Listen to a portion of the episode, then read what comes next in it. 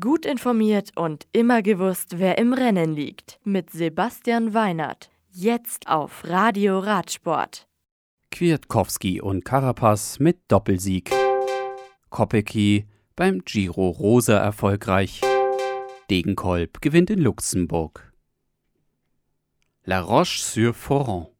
Die 18. Etappe der Tour de France mit über 5000 Höhenmetern geht an Michael Kwiatkowski, der gemeinsam mit seinem Team Ineos Grenadiers Teamkollegen Richard Carapaz nach über 175 Kilometern über die Ziellinie fährt.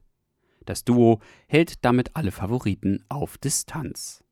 Und Vogt von Art kommt als erster der zehn Mann großen Verfolgergruppe als Etappendritter ins Ziel.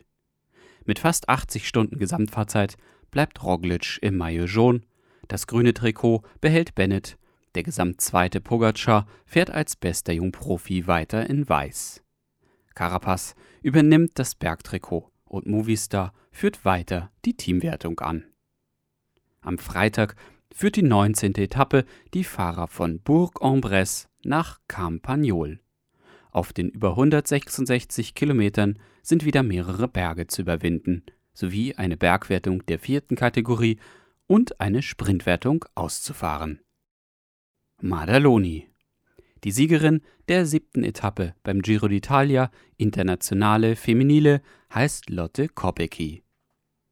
Die Belgierin vom Team Lotto Sudal bezwingt Lissy Deignan von Trek Segafredo und Kenyans Tramfahrerin Katarzyna Niva-Doma. Van Fleuten bleibt in rosa und Voss in grün. Harvey ist die beste Jungfahrerin, Utrup Ludwig die beste Bergfahrerin und CCC Liv liegt jetzt in der Teamwertung vorn. Die Etappe am Freitag ist 91,5 Kilometer lang, startet in Castel Nuovo della Daunia und endet in San Marco la Catola. Chifflanche. Die dritte Etappe der Scooter Tour de Luxemburg gewinnt John Degenkolb. Der Lotto Sudal-Profi setzt sich auf dem welligen, knapp 160 Kilometer langen Teilstück gegen Eduard Grossu von Nippodelco One Provence und Circus Vantigobert-Fahrer Peter Fansbebruck durch. Grossu ist jetzt mit 5 Sekunden Leader der fünftägigen Rundfahrt.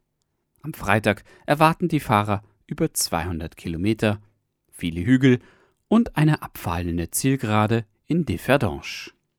Das Radio für Radsportfans. Im Web auf radioradsport.de